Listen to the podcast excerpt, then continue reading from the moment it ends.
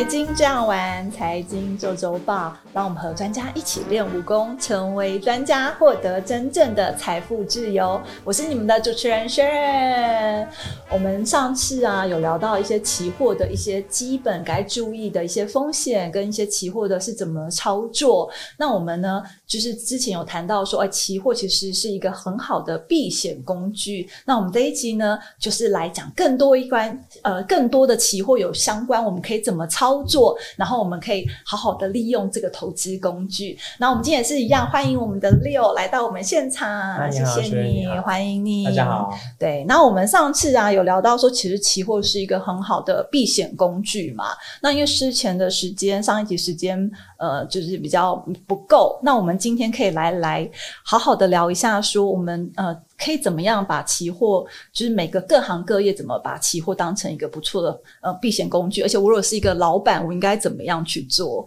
嗯嗯，好，我想如果是呃进口商的话啊，比如说我朋友他们家的公司是会进电线电缆，嗯，跟国外进的话，那他就会他就可以去，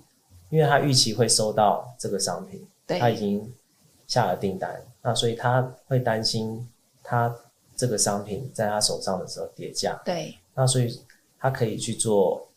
啊放空这个铜的。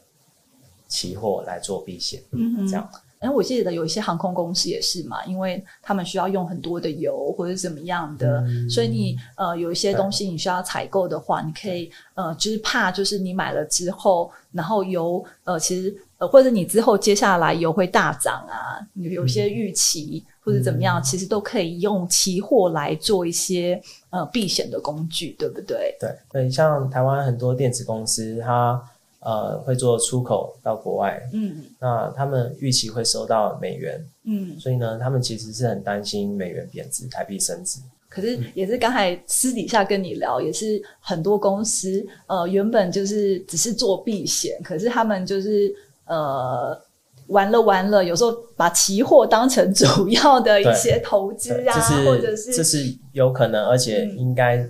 不是应该，这是有发生过的情形。对，然后就是把把人忽略了本业，然后把它当成一个就是呃，不是投不是避险的，而是一个投资的工大呃主要的投资工具是这样吗？就等于他们过度，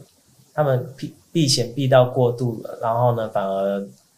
反而呃让自己承担不必要的风险在里面。所以我认为这种像这样的公司，它不应该是呃老板自己去。做这样的交易，他应该是成立一个部门，嗯，然后呢，那个部门呢，按照他们的订单或者他们的一些合约这样子的交易，会比较安全一点，嗯哼，对，不是说啊，老板，我今我今天我老板有个人的看法，我认为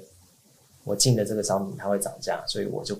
我就不想要去避险，嗯哼，对，所以不应该是这样子，对，所以其实因为我觉得很多人可能有时候在做。呃，期货的避险的时候，可能尝到甜头，因为它也毕竟是一个投报算高的交易工具嘛。嗯，对。然后尝到甜头之后，就哎，怎么好像比我的本业好赚钱啊？或者是哎，这个是一个不错的投资啊？对对。所以真的，我觉得应该是要成立一个专门的部门，嗯，公司成立专门的部门。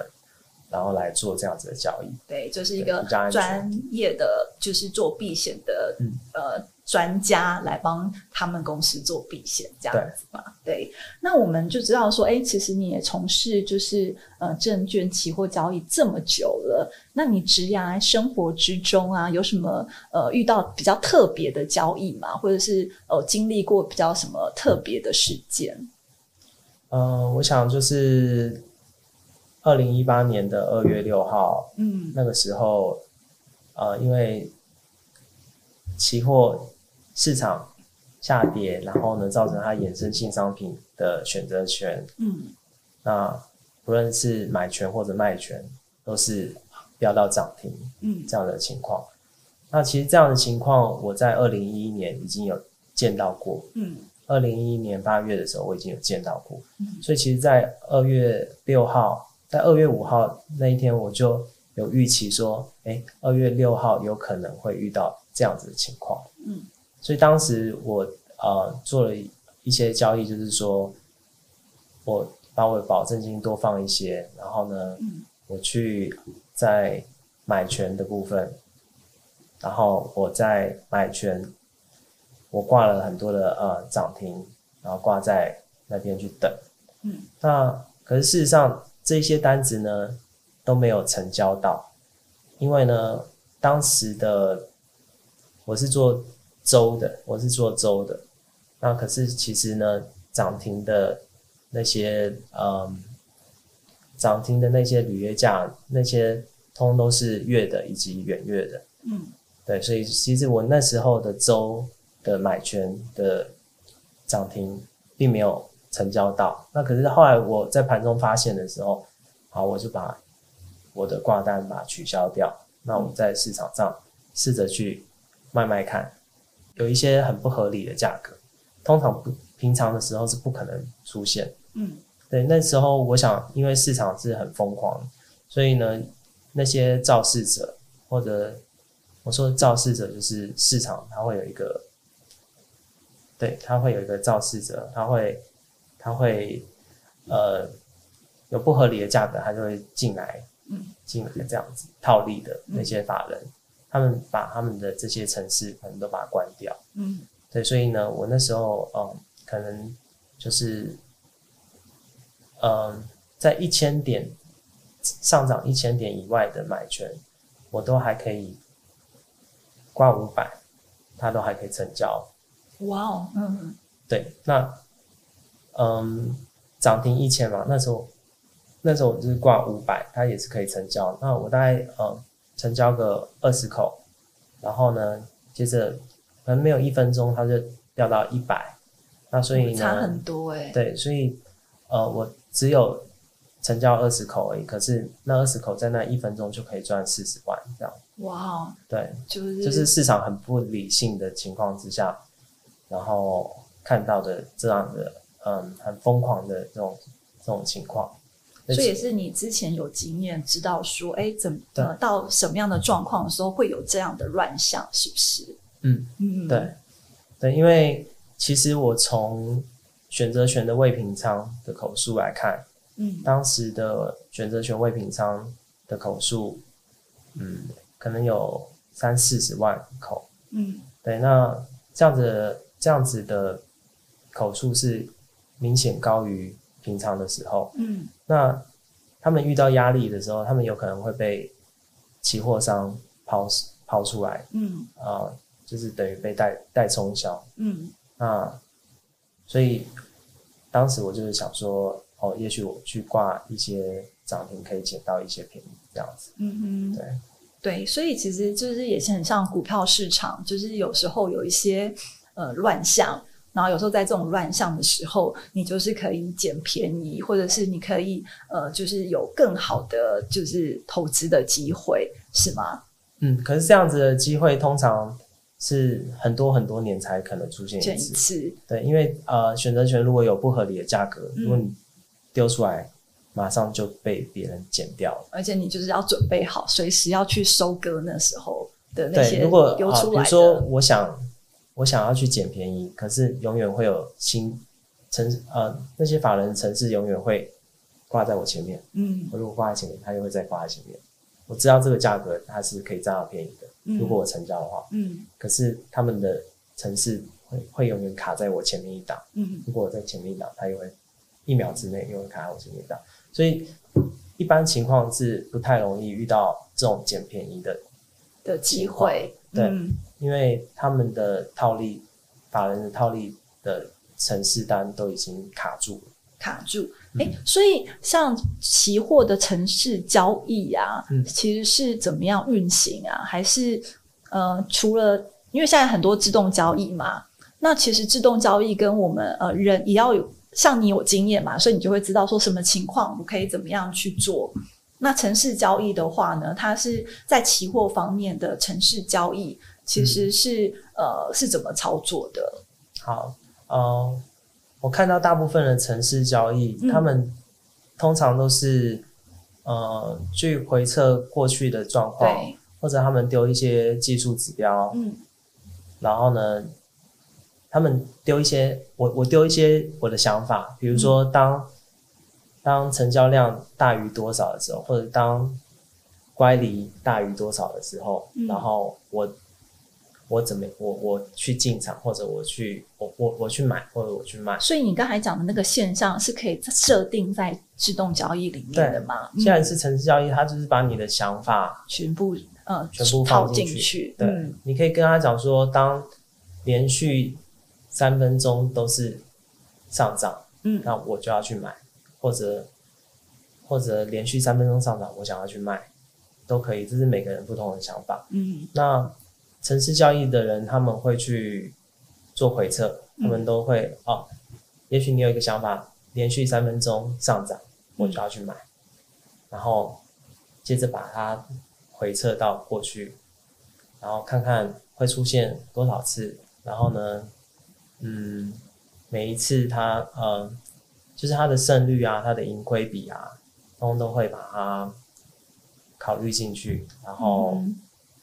嗯再把它觉得说可行的时候呢，就会把它放到它的城市上面。大部分的大部分的城市是这样子，嗯哼，也就把你的想法回我测之后，对对对，我大概知道城市交易怎么样。可是我想说，你们的就是期货的那个自动交易啊，嗯现在因为我知道台湾的自动交易其实好像不像国外这么的盛行。那你们现在是呃多少比例是做城市交易，多少是你们自己的经验交易这样？台湾的散户投资人多少的比例是城市交易吗？不是我说你们现在自己在操作哦，的话，我自己啊，对啊，我盘中的话是用城市交易，交易对嗯，盘中当冲是用城市交易。交易嗯。那流仓的部分，我是我是用选择权卖方，嗯哼。对，然后择时来进场。嗯，对我们当然要听你啊，因为你是专家，我们去听别人干嘛？别人怎么样，对不对？我们要知道你是怎么样做，呃，就是投资的组合，然后让我们可以就是知道说，因为你经验比也比一般人更多，然后我们怎么样去看，然后怎么样去设定，然后该注意什么细节，或者是怎么样，我们有更好的，就是看就像你刚才举的那个例子。看到什么样的点，我们会知道说，哎，是怎么样比较好的投资机会，这样。嗯嗯嗯可是我觉得像城市交易，它的要不讲它的优点缺点，知道？嗯，不是，就是讲说，就是你通常是怎么样在做交易的啦？就是把你的 p e b b l 跟我们讲一下，因为刚才讲的嘛，就是呃，你会知道说，呃，像你几年前就是有遇到过这样子的机会，嗯所以你这一次看到呃这个现象出来，你就知道说你要呃怎么做，然后抢先那个机会，这样。嗯，对。可是因为那个情况是很多很多年才发生一次，然后，然后，所以我觉得在平常的状况之下都不是不不是不适用。那对，所以那个只是呃，你你讲说很特殊的情况，对我遇到很特殊的情情况，对，嗯因为大部分的时候都是呃没有没有没有办法可以捡到便宜。如果说你说要套利，我觉得大部分的时候都被法人的城市都被卡住了，他们都先抢走了，因为呢，呃，选择权的选择权它是可以跟期货是可以组合在一起，嗯，它只要价差大过你的成本，嗯那就是可以套利。对，那可是通常这样的情况不常发生，嗯哼。几乎不太会发生。嗯哼，对。而且我知道说，现在就是呃，用自动交易的套利的空间，其实也是呃越来，因为法人进去资金也大了，所以其实嗯空间也没这么多了嘛，对不对？我会觉得说，一般的投资人说哦，我要来做套利，嗯，几乎不太可能做得到。对，因为通常都是法人他们在做，对嗯，而且我们的设备也不会比他们好，对，速度也不会比他们快。对，所以我我是可以呃，我是可以，我是有一个城市，它是可以跳出来说，呃，现在这这样的交易有套利的机会。嗯。可是当它跳出来，马上就没了，嗯，或者是它跳出它跳出来，比如说股票和股票期货的套利的机会。可是我看到的时候呢，表示说，通常会是说哦，我买期货，然后呢卖这个放空这个股票，它就可以套到利。可是通常这股票它是没有券的，嗯哼，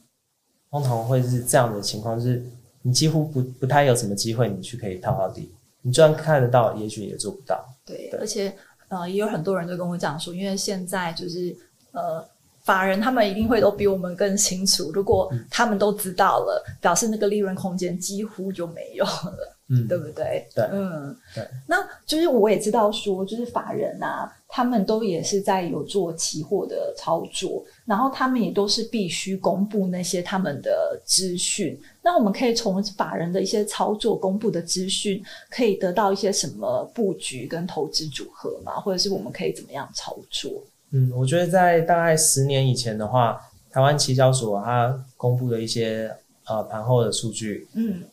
呃，在十年以前的话，可能都都还有用，可是最近可能六七年、七八年，可能就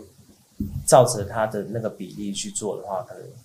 呃也不一定可以赚得到钱。嗯，对，然后我想背后的情况可能就是呃法人他们有更多的工具可以去。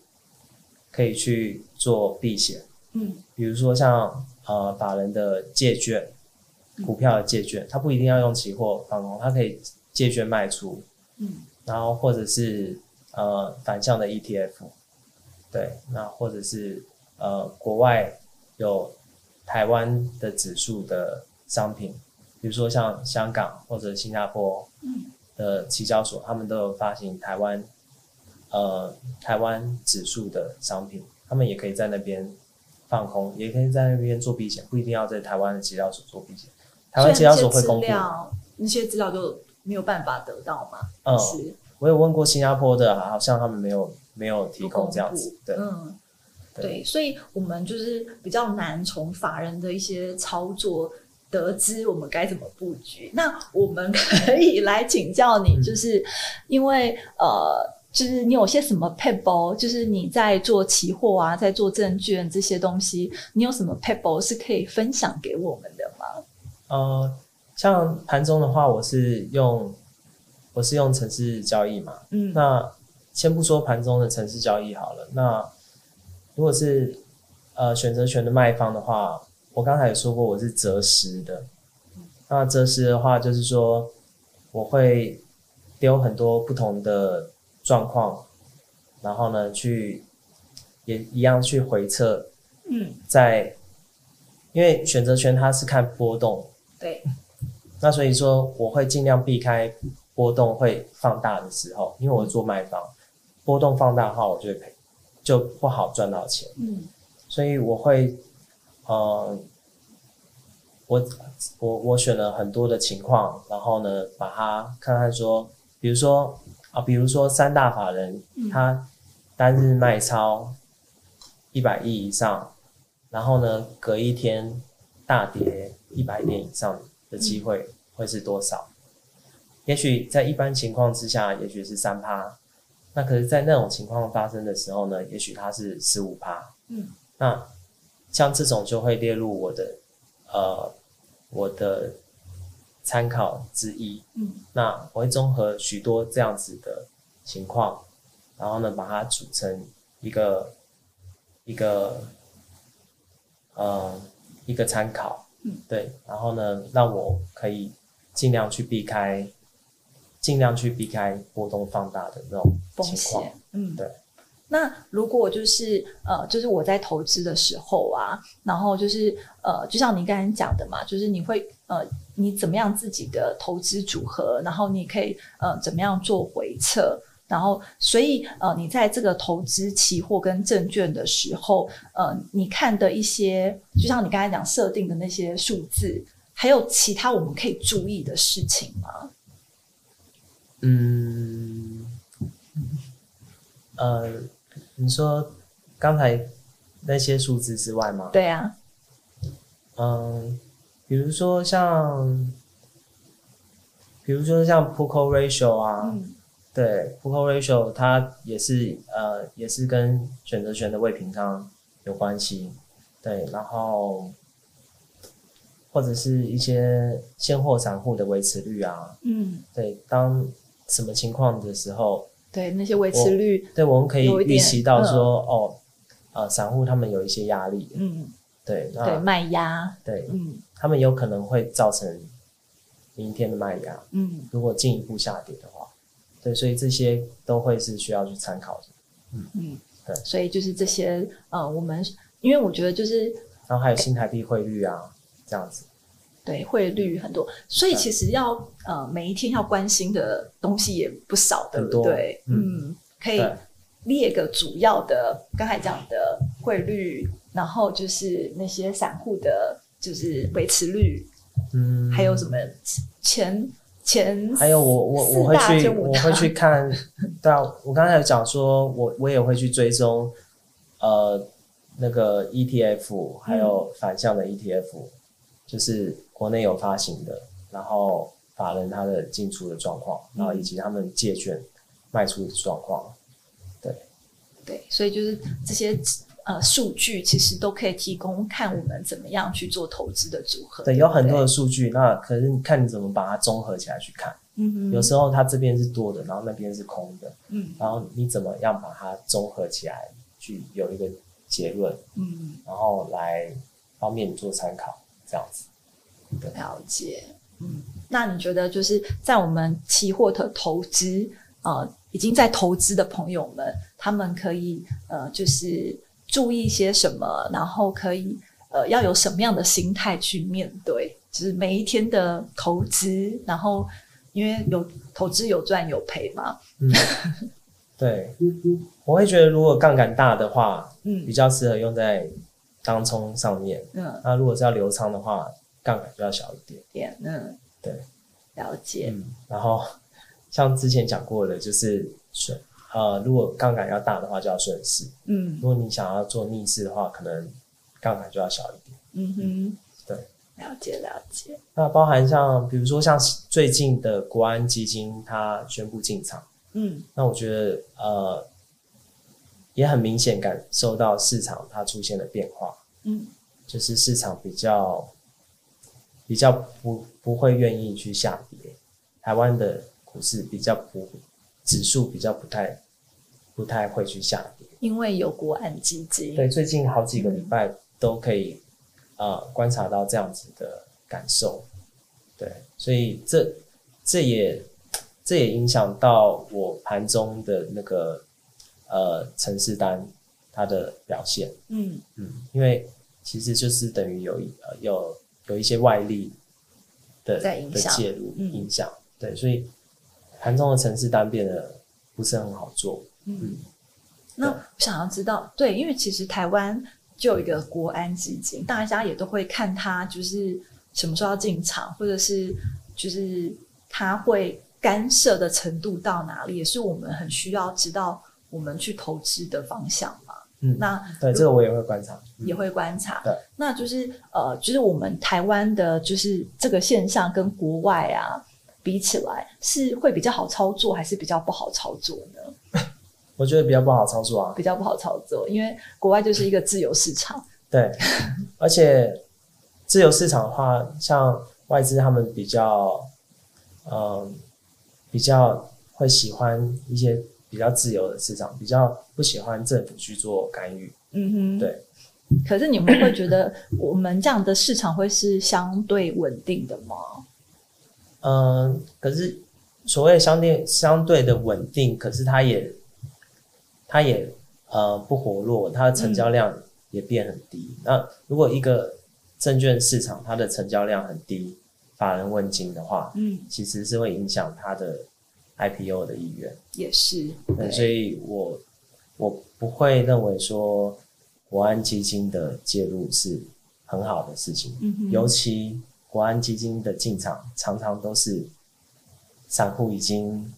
呃哀鸿遍野，或者很多人都已经赔了钱之后，嗯，国安基金才进场，嗯并不是国安基金在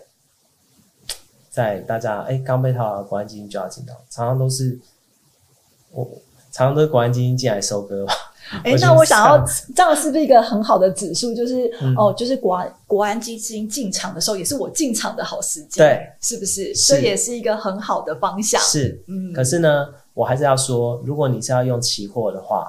那还是要把杠杆降低一点。嗯，对。可是我我十分认同说，哦，国安基金进场。然后呢，你就试着去进场，也是我们投资的好。这这是一个呃买股票的机会。嗯，因为通常国安基金要进场，就是大家哀鸿遍野的时候。嗯，那所以那个时候你跟着他一起开始买一些现货。嗯哼，通常呃放放长期，然后一倍的杠杆。嗯，或者胜率都很高。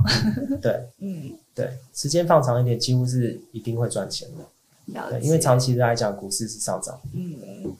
好哦。那谢谢你给我们的这么多的意见。那现在可以帮我们做一个就是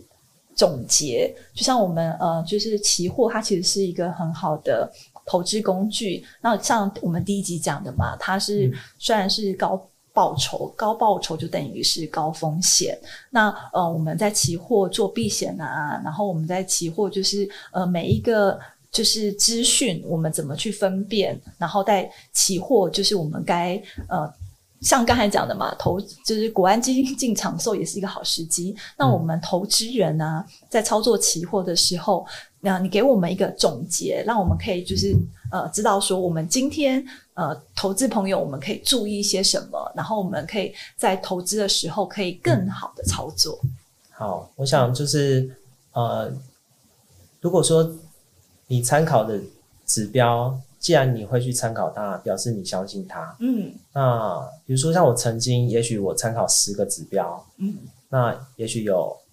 八个是说做多，两个是说做空，嗯，那这种时候综合下来，不是应该要做多吗？那也许我当时被呃被套住了，然后呢，我却忽略那八个指标做多。我却还是期待说那两个做空的指标，也许它这次会比较准。嗯，对，所以呃，当你相信什么样的指标，所以后来我是把它总和出来的一个数字，而不是个别去参考，否则你会整个乱掉。你现在赔钱，那你就会哦，我现在做多赔钱，那哪里还有多方支持我多方参考的想法的，我就去相信它，这样对，嗯，对，所以说呃。你如果相信这个指标，你就去看它；，啊，如果你你相信总和出来，那你就相信总和出来的指标它是多还是空。嗯，对，其实也是很多的投资都是这样子，你要有呃，就是纪律。而不是我今天恐慌，然后因为人有时候的想法，有时候自己恐慌是给自自己给自己的，不一定是大环境，不一定是真的那些数据让你感觉恐慌。或者或者像你一开始讲的那呃，老板他一开始想要做避险，然后最后呢，也许哎却很在意那个，对，很在意那个输赢，把重心放在那上面，这整个就是跑掉了。嗯，对，所以你参考什么指标？你既然相信他，那你就要呃有纪律的去去操作。对，嗯嗯，好啊，谢谢你。所以，我们做期货，不要把它当做一个赌博投资工具，而是一个就是我们真的呃，就是可以好好的去做避险，然后或者是在我们可以呃，就是可以理解的范围之内去做操作。它其实是一个很好的投资工具。谢谢你，谢谢你来到我们现场，谢谢，谢谢。